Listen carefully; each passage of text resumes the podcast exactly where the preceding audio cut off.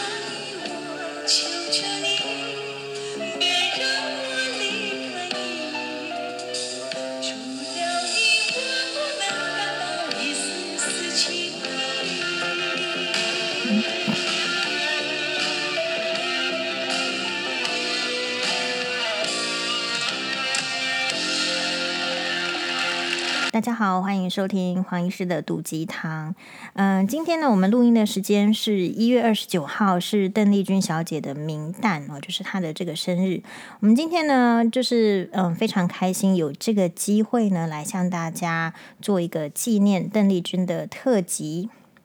刚刚呢，您听到的这一首歌曲是。我只在乎你，是邓丽君小姐呢，在一九九三年参加华视的闹军节目《永远的情人》这个在台中清泉岗的闹军节目时呢的这个中场的演唱。那当年呢，黄医师就是还是一个这个蛮年纪蛮小的时候。哦，那本来呢都是一直在念书哈、没有在这个听什么歌啦。说实在，就好像听这个小虎队蛮喜欢的啊。哦，那时候是流行，好像是刘德华的《忘情水》啊，还是张学友的《吻别》那个年代。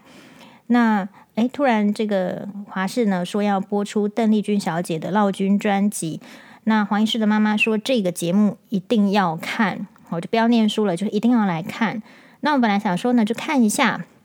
前面几首歌一开始呢，就是以这个在，因为是清泉岗是空军基地，所以邓丽君小姐一开始的出场呢，还蛮吸睛的，就是搭这个呃，这应该是说国军的这个战机进场，然后就觉得诶很气派，然后本来想说听一两首歌应该就可以了，没想到其实邓丽君小姐的现场演唱确实是会让你一首一首就一直想要再听下去。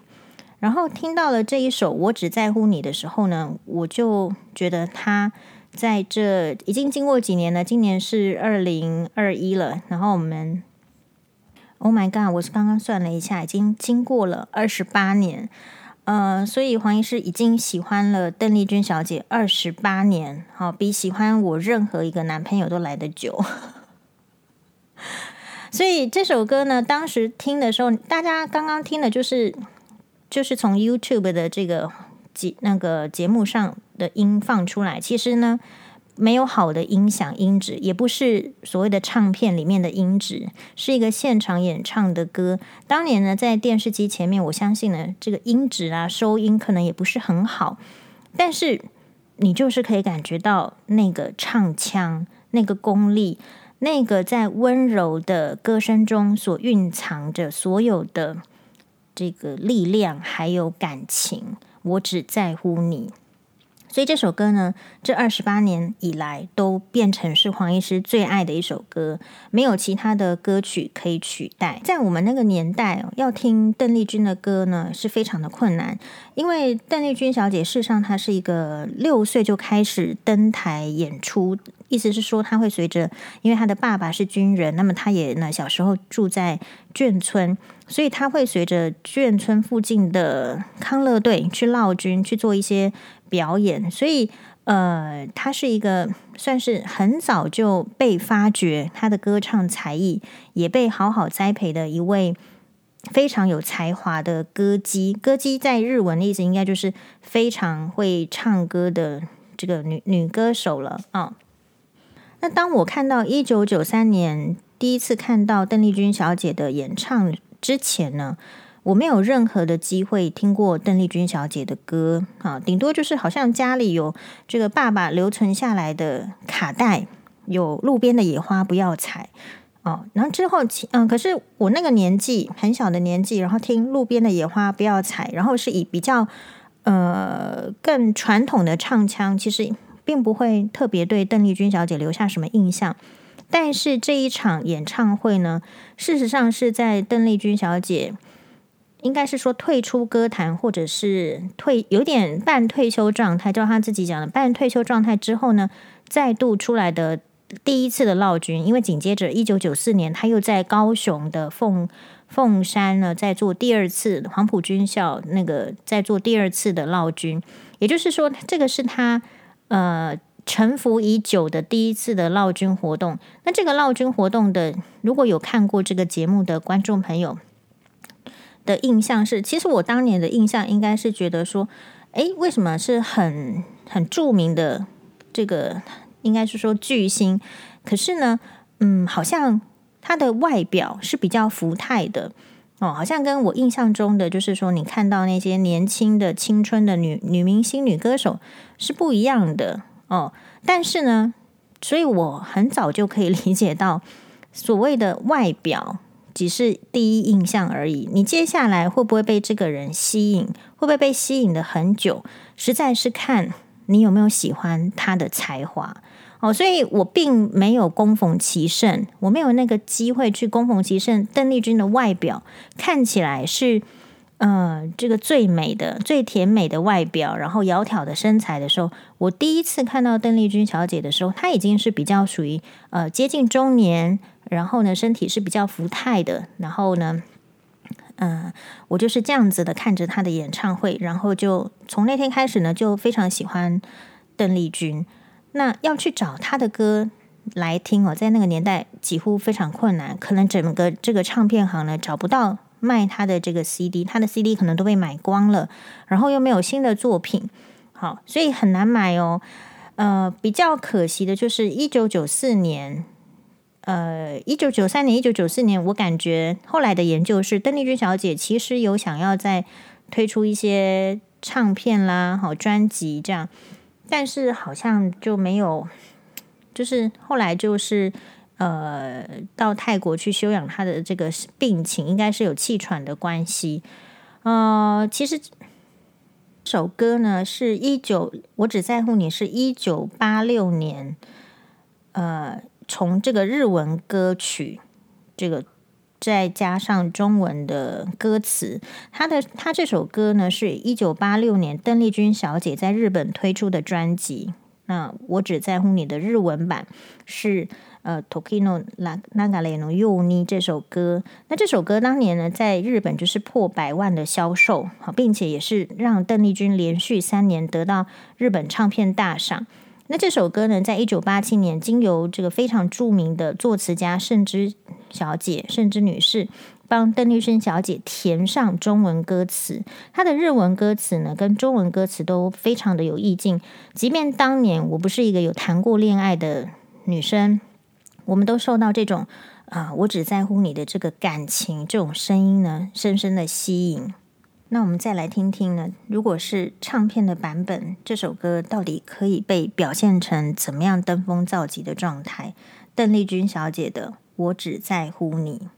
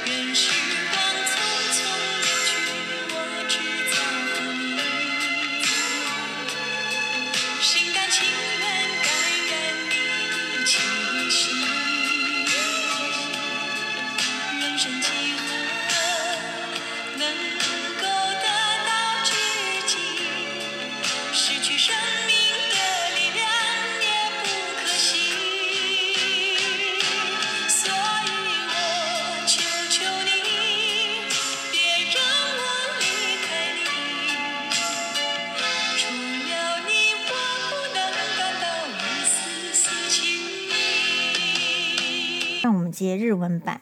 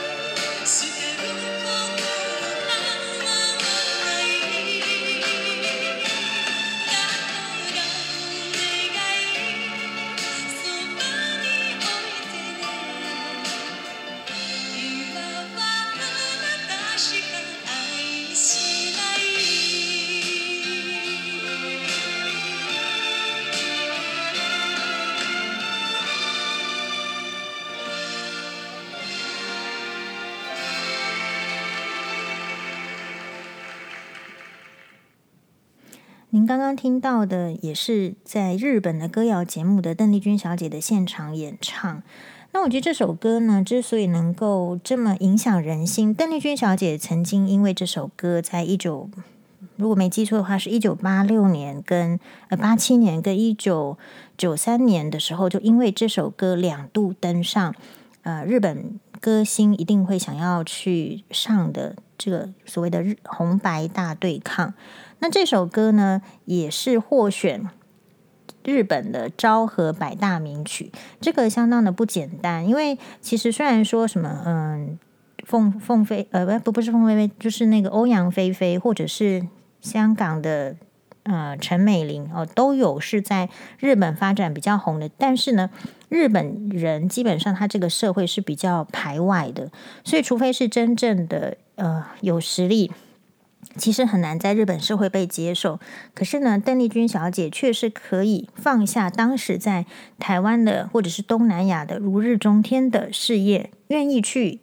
日本挑战一个新的开始。然后，而且也一开始呢，嗯、并不是很被接受。第一张唱片呢，其实只卖了十几万张，要到第二次的呃第二张的唱片空港的时候，才有百万的销售，才有得到。呃，这个唱片的呃最佳的新人赏哦，所以每次呢，我听这首歌的时候呢，我都会觉得非常的振奋。这首歌虽然它是一首情歌，但是它是邓丽君小姐的呃登峰造极之作，也就是它是累积了至少二十年的演唱资历，然后有最这个不断的修炼自己的唱功。嗯，我们现在很幸运的是，可以从这个 YouTube 的影片呢，去搜寻到各个这个邓丽君小姐以前上过的节目。你会发现，当年一九八六年在日本推出这一首啊、我只在乎你的日文版的歌曲的时候，她当时的造型呢，是她前所未见的非常削短的男生头的发型。那事实上，这首歌的这个产生呢，跟她当时。呃的一些感情上的状况呢，也有非常呃时间性的相关性。本来呢，他在唱他在日本的这个发展呢，就非常的后来一呃一开始是有一点受到这个护照事件的影响啊，不能够入境。但是后来呢，又可以入境之后，其实就从偿还爱人都非常的成功。那那个时候呢，邓丽君小姐其实也已经到了差不多。这个快快三十岁这样的情形啊，在当年的女性快三十岁而还没有结婚，算是相当晚的了。那当时呢，她刚好有一个机会可以呃认识香格里拉集团的诶郭孔成先生啊，然后两个人就是啊交往，交往之后呢，其实就有订婚，只是说订婚之后呢，这个男方因为是一个财阀财团的。这的的这个集团里面的人，那这个集团里面的奶奶呢，对邓丽君小姐提出了三个要求，希望她结婚之后呢，可以专心的做这个郭孔成家的这个郭家的少奶奶，不要再出唱片，然后要仔细的交代她之前的历史，啊、不要再跟演艺圈的任何人，特别是男性啊、有所往来。那这个邓邓丽君小姐呢，考虑了非常久之后呢，她甚至呃非常一个最后一个线，就是我可以不要这个跟演艺圈的人有所接触，但是是不是可以让我还是有出唱片的机会呢？没想到也是被拒绝。所以，嗯、邓丽君想了之后，她觉得歌唱还是她最喜欢的事业，她是最热爱的。后来，其实这桩婚事呢就破局，没有成功，嗯、但是他呢，呃，我想这件事情对他也造成一个很大的打击，因为都已经是真的订婚了，论及婚嫁，可是，呃，就是这样子，作为一个即使大家都喜爱的邓丽君，演艺的成就这么大，歌唱成就这么大，获奖无数，然后呢，嗯、在演艺圈的这个声名也非常好，常常的热衷公益。哦，长长的劳军，可是，在面临结婚的那个关卡的时候，还是会受到质疑。也就是，你遇到一个更守旧、更坚持自己想法的人的时候，就连邓丽君小姐也会没有被看到她的优点，她的优点到今天为止让大家都念念不忘。哪有一个明星呢，可以过世这么久了，每年几乎每年不是中国就是日本就是台湾就是香港，一直呃来制作他的纪念节目呢？没有，很少，没有听过。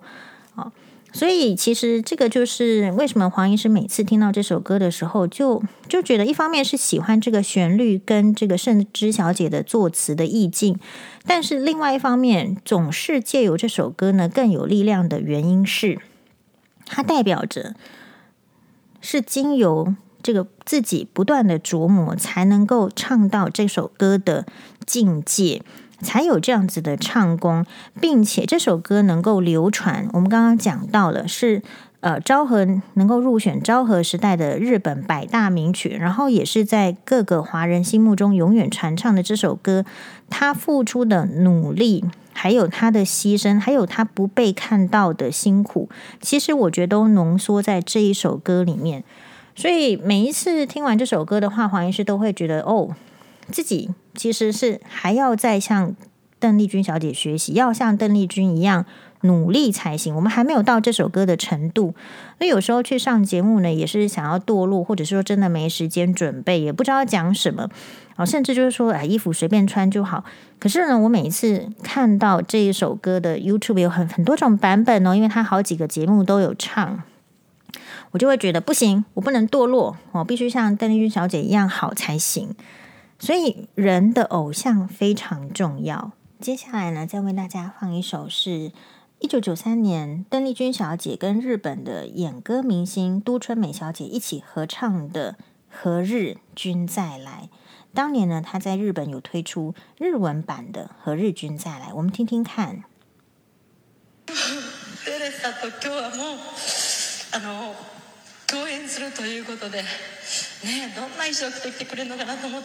邓丽君小姐很少跟人家合唱，那两个人彼此都非常的感动。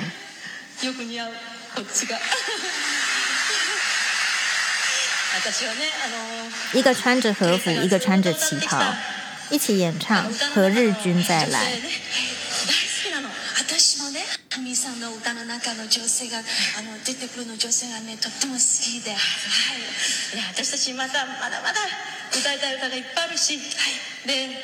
歌の中で素敵な女性に変身できるし、はい。ね、いろんな女性をこれからも歌っていきましょうね。そうですね。そういうの素敵な恋もたくさん知ってください。そうですね。はい。恋もしたいですね。在好的歌曲中变成更好的女性。それではまた二人で何か歌いましょうか。そうですね。这个就是我听邓丽君的歌的原因。我会变成更好的女性。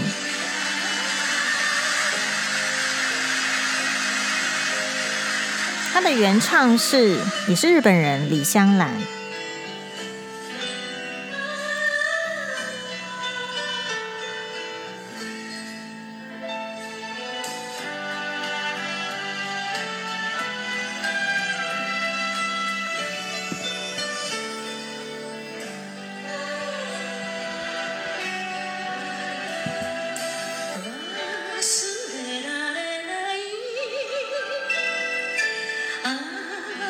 美小姐的部分。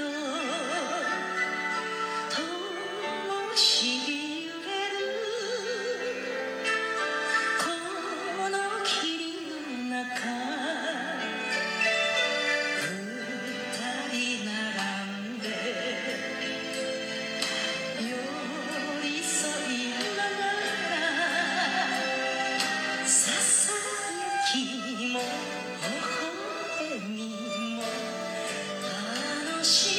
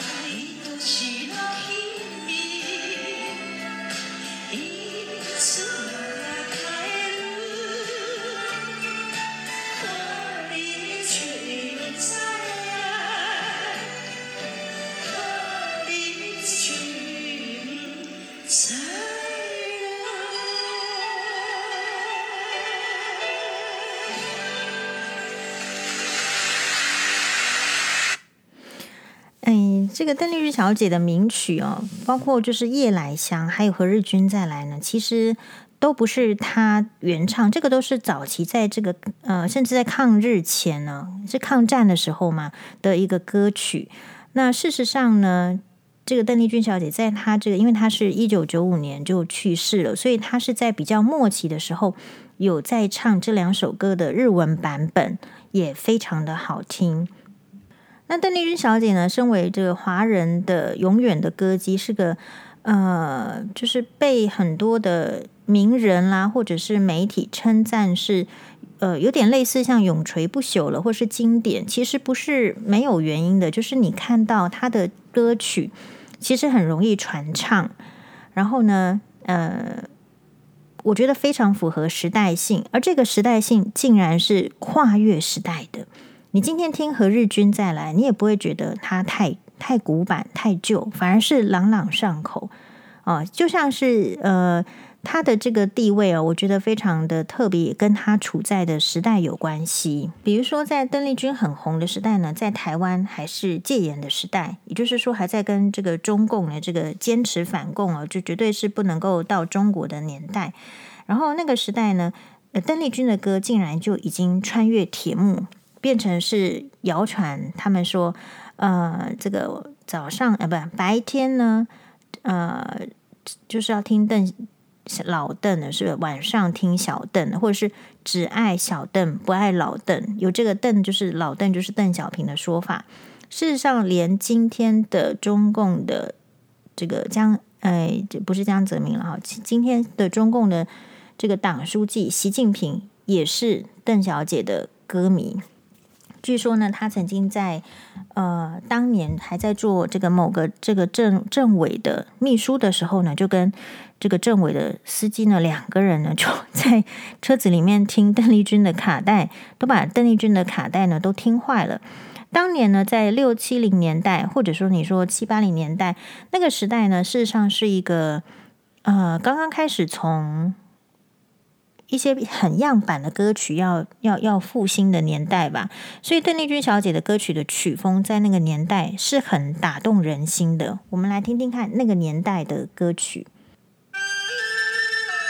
《奈何》。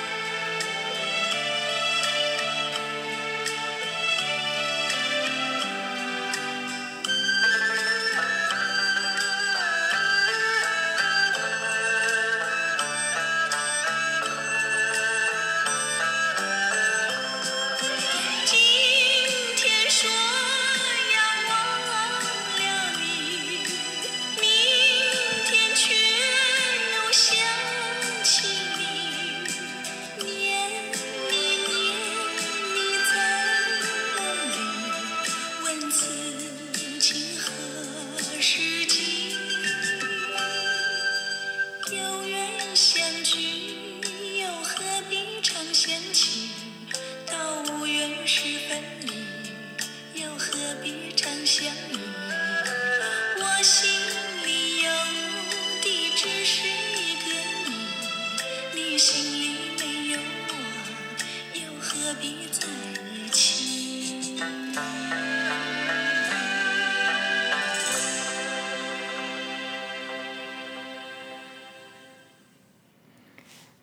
早期的歌哦，更早期的，其实你会觉得，嗯、因为受限于录音的环境呢，录音的品质不是很好。然后等到他去香港、去日本发展之后呢，所灌录的唱片的品质，还有这个呃，也有歌声的训练之后，你就整个觉得会非常的棒。